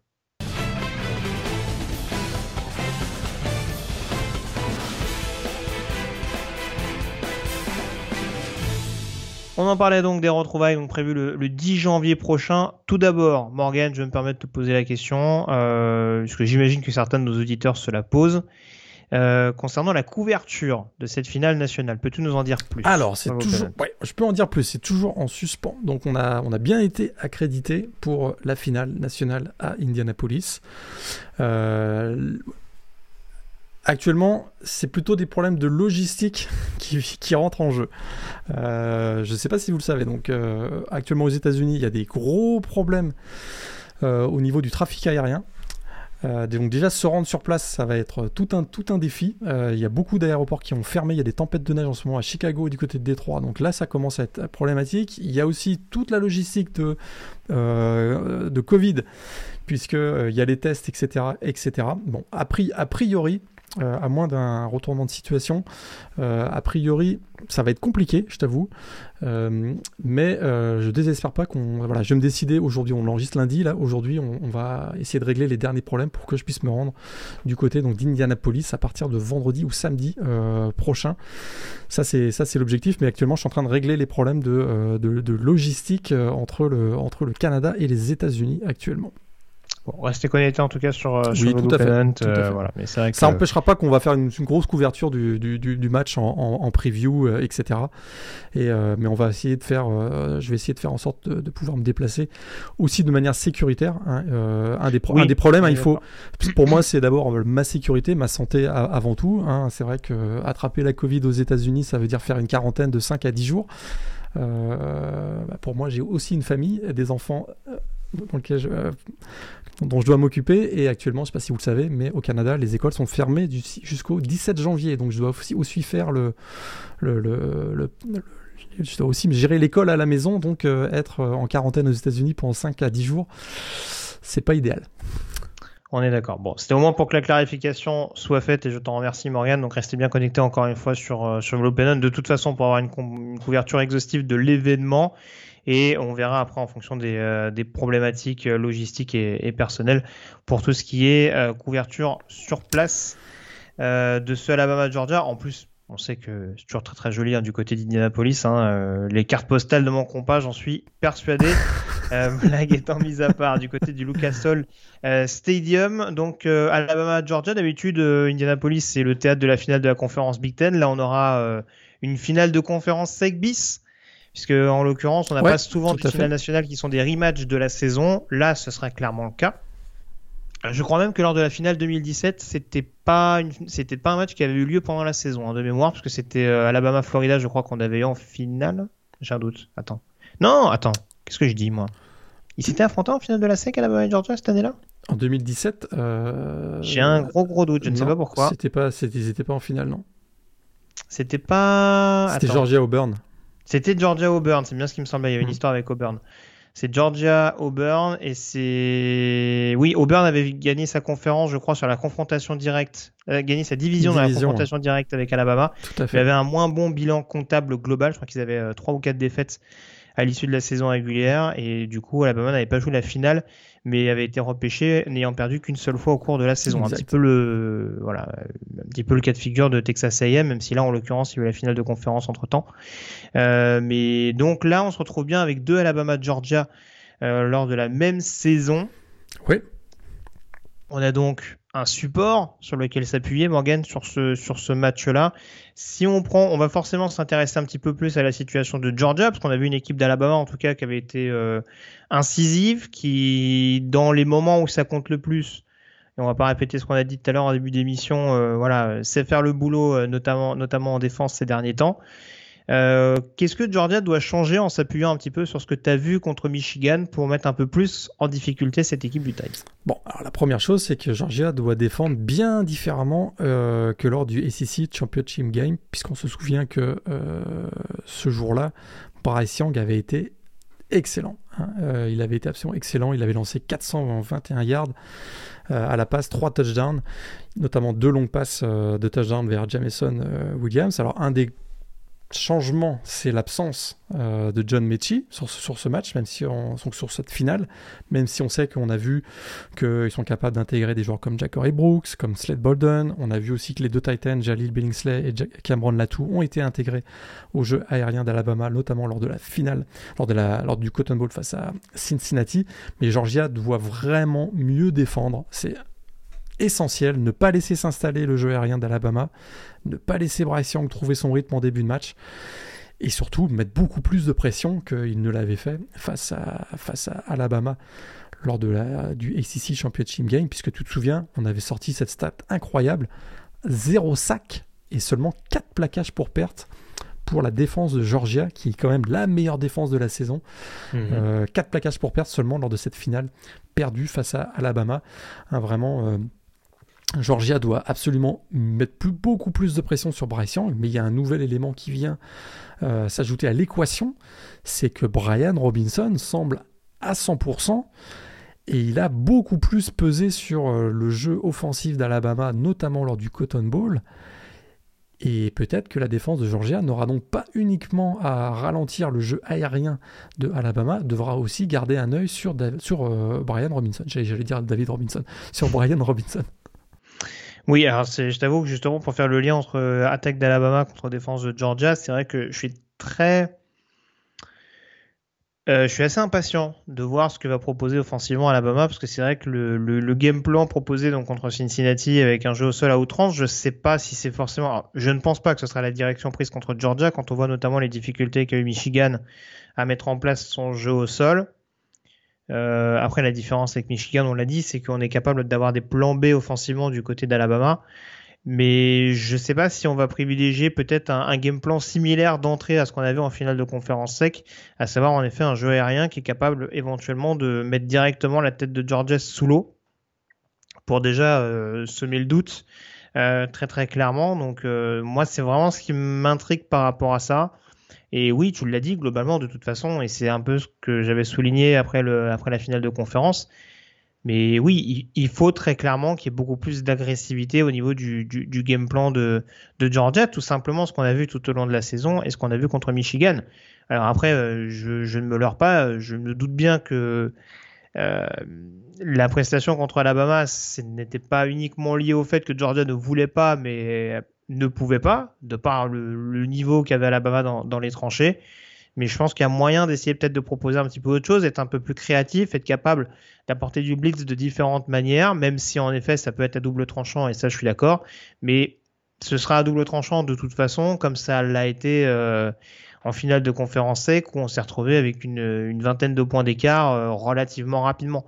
Donc il faudra du côté, je pense que cette équipe de Georgia blitz un petit peu plus, mettre un peu plus de pression, soit tout simplement plus présente dans, le, dans le viseur de Bryce Young et de ses coéquipiers pour vraiment réussir à y croire parce que si on prend le problème de l'autre côté, je laisserai peut-être enchaîner sur, euh, enfin, poursuivre un petit peu sur ce côté-là du ballon, mais si on regarde de l'autre côté, je pense que la défense d'Obama a largement les moyens de remettre un petit peu de doute dans la tête de de, Stetson Bennett. Et c'est un des éléments clés de ce match. Quelle version de Stetson Bennett on va avoir? Est-ce qu'on va avoir celui qui a été dominant euh, quand même tout au long de la saison et face à Michigan, notamment en première mi-temps, indiscutablement, ou celui qui a été en difficulté lors de ces deux matchs joués face à Alabama, lors de ces deux derniers matchs joués face à Alabama, puisqu'on rappelle qu'il a eu cinq interceptions dans ces deux matchs. Mm. Euh, très clairement, l'objectif de la défense d'Alabama, c'est le mettre sous pression le plus possible, et on voit qu'ils ont indiscutablement des arguments dont on a parlé tout à l'heure, les Will Anderson, les Phil Darian Matisse, euh, Byron Rand, DJ Dale, etc.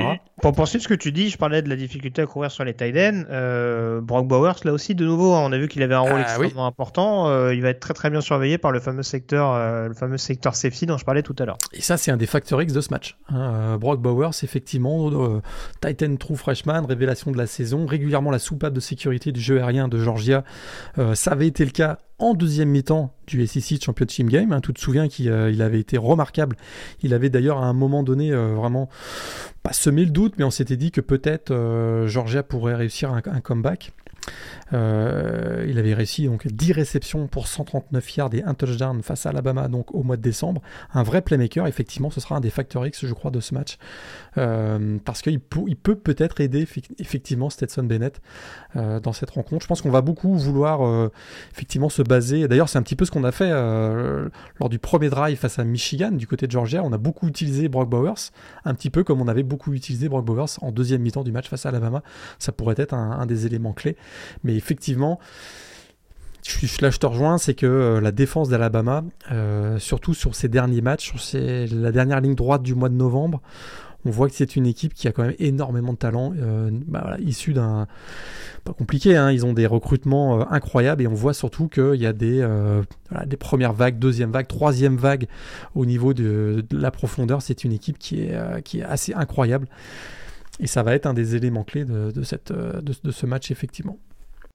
Bah oui, oui, de toute façon, les, les, lignes, on va pas être très très original, mais c'est sûr que les lignes, encore plus de par ce qu'on a vu de la part de Bama et de, et de Georgia sur les matchs de, de ce week-end, on peut difficilement se dire que l'équipe qui sera dominée dans les tranchées euh, gagnera cette, euh, cette partie. Après, euh, c'est vrai que si on, si, on prend l'exemple par exemple de James Cook, qui s'est un peu, enfin, qui a montré en tout cas sa, sa grosse polyvalence contre Michigan, on avait vu que contre Alabama, sa polyvalence avait un petit peu, enfin comment dire, c'était peut-être pas suffisant. Et c'est peut-être là-dessus aussi où encore une fois, euh, tu parlais de la profondeur, de la rotation, du fait de pouvoir apporter plusieurs vagues pour pouvoir mettre en difficulté l'adversaire.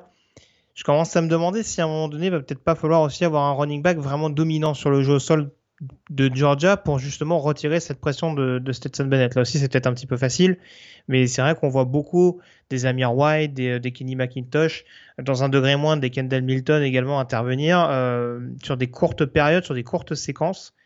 Et je pense qu'à un moment donné, il faut peut-être, à l'instar d'un Brian Robinson par rapport au reste du, groupe de running back qui ne, démérite pas du côté d'Alabama, avoir justement un, joueur capable de prendre la mesure sur un match, d'être capable d'épuiser un peu plus cette défense et de, proposer d'autres alternatives. Ça me paraît être un élément extrêmement important parce que si on a juste des running backs euh, pour caricaturer un peu qui, qui, qui, rentrent dans le paquet et qui fatiguent un petit peu plus la ligne offensive, ça risque de devenir un petit peu délicat à mon sens. Et en que... caricaturant grossièrement, j'entends bien. Et d'ailleurs, est-ce que euh, est-ce que Kirby Smart n'a pas appris justement de ses derniers échecs face à Alabama? On rappelle que son que son bilan face à Alabama c'est 0-4, hein, 4 matchs, 4 défaites. Euh, est-ce que effectivement cette stratégie où il euh, faut pilonner euh, Smash Mouth Football, etc. Est-ce qu'il va pas, il, se dit pas, écoute, j'ai essayé, ça marche pas contre Alabama. Est-ce qu'on pourrait pas voir un, une attaque un peu plus créative du côté de, du Georgia. Écoute, on l'a quand même vu face à Michigan. Je trouve que face à Michigan, on a vu l'utilisation de James, euh, Cook dans le jeu aérien, des, des wheeler out, euh, ce genre de choses qui sont, qui intégrées. On a vu qu'on est capable d'avoir des trick plays. On, a vu que ben, Zamir White euh, peut être dominant au sol Mais en même temps, on, a, on a des joueurs comme Jermaine Burton qui, apportent de la profondeur. On a les Titans, donc avec Brock Bowers, on n'oublie pas qu'il y a Darnell Washington aussi qui, est là. J'ai l'impression qu'on on est peut-être que Kirby Smart, euh, les défaites récentes face à Alabama, je répète, un bilan de 0-4, la défaite en finale de conférence SEC, c'est peut-être pas un schéma euh, caricatural que celui qu'on peut craindre du côté de Georgia qu'on va voir dans ce match. Et je sors, je sors la bombe, mais est-ce qu'on va pas voir JT, Daniels euh, dans 2-3 packages pour surprendre l'adversaire? Parce que j'ai l'impression que si Kirby Kirby Smart la joue un peu conservateur, ça va être le même résultat. C'est-à-dire une cinquième victoire de Nick Saban face à Kirby Smart. Bah écoute, c'est la question qu'on avait posée euh, dans la contre Michigan. Moi, je t'avoue que je commence à avoir des doutes. Après, encore une fois, c'est pas euh, qu'on se méprenne pas, qu'on se méprenne pas sur ce qu'on dit. Hein. Euh, on n'est pas en train d'expliquer que forcément JT Daniel sera le la réponse à tous les mots éventuels de de Georgia, mais de toute façon, je pense qu'encore une fois, maintenant, si tu choisis de ne pas remettre en question Stetson Bennett sur le match contre Michigan, un match où en plus il a repris confiance en, étant performant dans le domaine aérien. Il sera, titulaire, c'est sûr. Il sera titulaire. Ah oui, il sera titulaire. Mais, est-ce qu'à un moment donné, pour surprendre euh, Alabama, on va pas voir arriver JT Daniel sur un, un ou deux, euh, un ou deux euh, packages euh, qu'on a répété cette semaine à l'entraînement ah, pour surprendre. Parce qu'à mon ça va a priori, on, peut-être qu'on va être d'accord toi et moi, ça va se jouer sur un détail ce match. Ça va se jouer sur voilà, sur, sur des erreurs, sur, sur un turnover, sur un big play offensif, ce genre de choses. Et, et ces dernières années, Alabama a gagné régulièrement, a toujours gagné face à Georgia à ce petit jeu-là. Donc je me demande si c'est pas le moment d'être un peu plus créatif du côté de, des Bulldogs. C'est ce que je me dis aussi. Moi, c'est ce que je me dis aussi. Il faut peut-être un peu plus de. De, enfin, de toute façon, je, je vais pas répéter ce que j'ai dit contre Michigan, hein, mais oui, il faut en effet peut-être un, un, brin de culot supplémentaire, quelque chose qui fasse que, et peut-être euh, qu'intégrer JT Daniels, en effet, c'est peut-être pas une mauvaise solution sur certaines situations. Après, euh, voilà, est-ce que, est-ce que mettre, enfin, Mettre JT Daniels, on va dire, sur des jeux trick play, euh, c'est peut-être pas forcément la même chose que d'incorporer un JJ McCarthy un peu plus, mobile, un peu plus mobile à Michigan ou ce genre de choses. Globalement, si tu mets JT Daniels, tu sais ce qu'il va faire. Encore plus un JT Daniels qui a été diminué tout au long de la saison. Mais j'entends parfaitement ce que tu dis dans le sens où, voilà, peut-être que ça va pousser Alabama, enfin, ça va semer un petit peu le doute. Tu peux te dire, tiens, il y a des phases de jeu, voilà, même si c'est pas que sur du jeu profond Là, en tout cas, tu as, un quarterback euh, qui est capable de te poser des problèmes parce que euh, il, va, il, va, il, va, peut-être avoir une lecture un peu plus rapide que peut l'avoir Stetson Bennett, par exemple. Tout à fait. Alors, il y a un, des éléments qui peut-être euh, ferait en sorte que Georgia n'ait même pas besoin d'être créatif, c'est si nos deux amis Jamari Salier et Warren McClendon, donc les deux tackles gauche et droit, font un, un, match aussi impressionnant que celui qu'ils ont eu face à Michigan, euh, Stetson Bennett, là, il va jouer dans un fauteuil.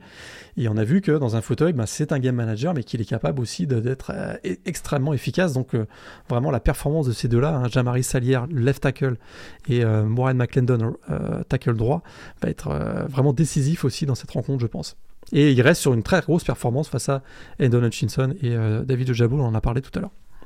Ah bah ça, Jamari Salier, ouais. Alors là, je peux te dire que s'il arrive à maîtriser et Aidan Hutchinson et Will Anderson sur deux matchs, ah, ouais, top 10 de la draft. Hein. Là, effectivement, un joueur senior, tu fais bien d'en parler, qui sera à la draft 2022. Euh, ah bah effectivement, là, il arriverait avec, euh, avec un CV euh, bien garni, effectivement. Ah je pense qu'après le match, il peut aller serrer la main d'Evan Neal et lui dire Bon, tu seras un super numéro de tackle. Good luck. mais, mais bon, ce sera une mission quand même un peu compliquée, quand même, euh, pour le coup, parce que c'est vrai que, on le disait tout à l'heure, voilà, il y, a quand même une capacité à générer de la pression du côté d'Alabama. Euh, qui, est, qui est assez déroutante. Je suis pas toujours ébloui par leur, corps de, par leur cornerback globalement. Mais on l'a dit, ils jouent aussi sur d'autres armes. Et euh, voilà, on va dire que la, la menace aérienne écartée du côté de Georgia est tellement euh, diverse. Parce qu'après, on a, on a cité JT Daniels, mais on, sort toujours le fameux Joker George Pickens, hein, qu'on a vu deux, trois fois. Dans quel état de forme il sera?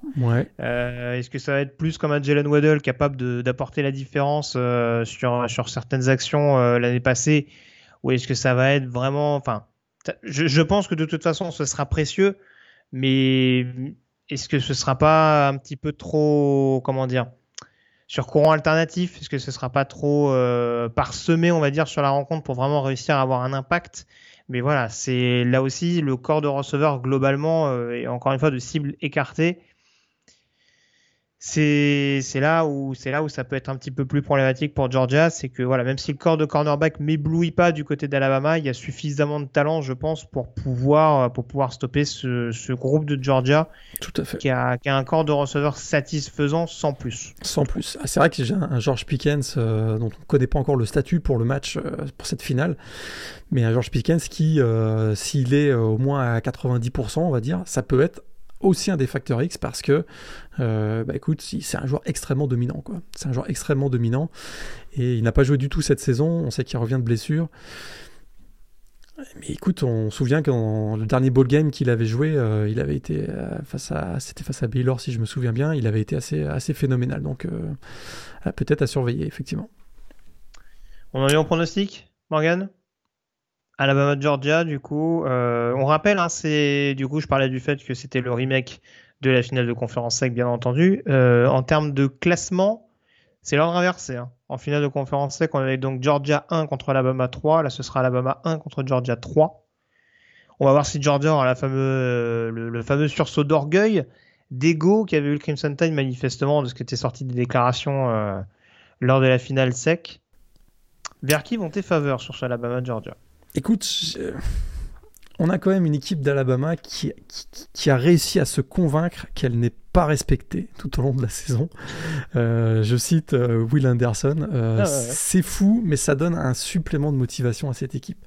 Ils ont réussi à se convaincre qu'ils n'étaient pas favoris contre Cincinnati. Tu te souviens que cette, cette, cette déclaration assez hallucinante. Là, j'ai l'impression qu'ils sont, euh, ils ont encore à travers de la gorge le fait qu'ils aient été un peu négligés tout au long de la saison. J'ai du mal à voir Nick Saban battu par Kirby Smart. Est-ce que tu as un score? Je crois qu'Alabama peut marquer pas mal de points encore dans ce match. Je vais donner euh, 31 à 27 pour Alabama. Je joue un match plus défensif. Pour le coup, Euh, je pense que et la défense de Bama, euh, enfin, je pense que la défense de Bama peut rester sur le même registre que ces dernières semaines, que la défense de Georgia va élever son niveau, de jeu. Ce sera pas difficile hein, par rapport à ce qu'on a vu en, notamment en première mi, en première mi-temps de la finale de conf.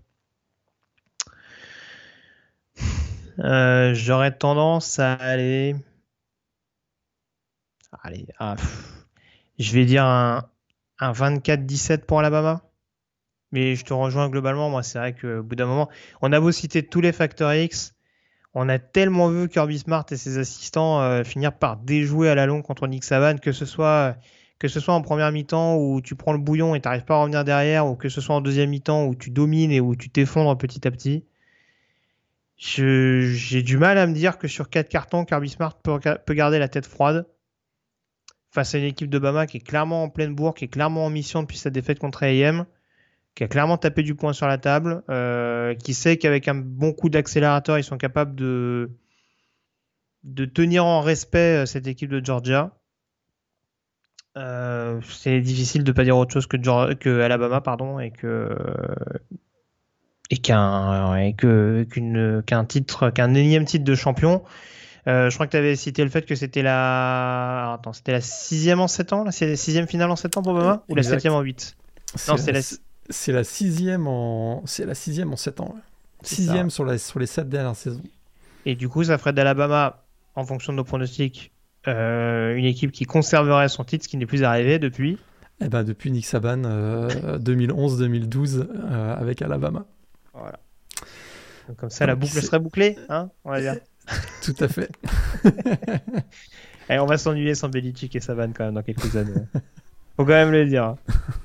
Le dire, ça va être quelque chose. Mais voilà, moi, je, le- dis très franchement, et voilà, je, je, me cache pas trop que, bon, voilà, Georgia est un programme que, que, que je suis quand même avec un, un intérêt euh, non négligeable. Au-delà de ça, euh, j'espère vraiment, parce que c'est vraiment ce qui m'avait euh, un petit peu agacé lors de la finale de conférence, j'espère en tout cas que ce sera un match en termes d'implication beaucoup plus abouti pour les Bulldogs et que ce sera pas vraiment un match à sens unique parce que quand on connaît le niveau des deux équipes, quand on sait que c'est les deux meilleures équipes de, du plateau, de la saison, on se dit que Georgia, qui a longtemps été numéro 1, doit proposer autre chose que ce qu'ils ont proposé en finale de conférence. Et si Alabama doit être champion parce que c'est le meilleur effectif, parce qu'elle a le meilleur coach euh, de l'histoire, etc., etc., soit qu'il en soit ainsi, mais qu'on voit au moins ce qu'on a vu sur d'autres confrontations de ces dernières années entre Alabama et Georgia, où vraiment le Crimson Tide a dû aller chercher sa victoire et a pas dû, euh, on va dire, euh,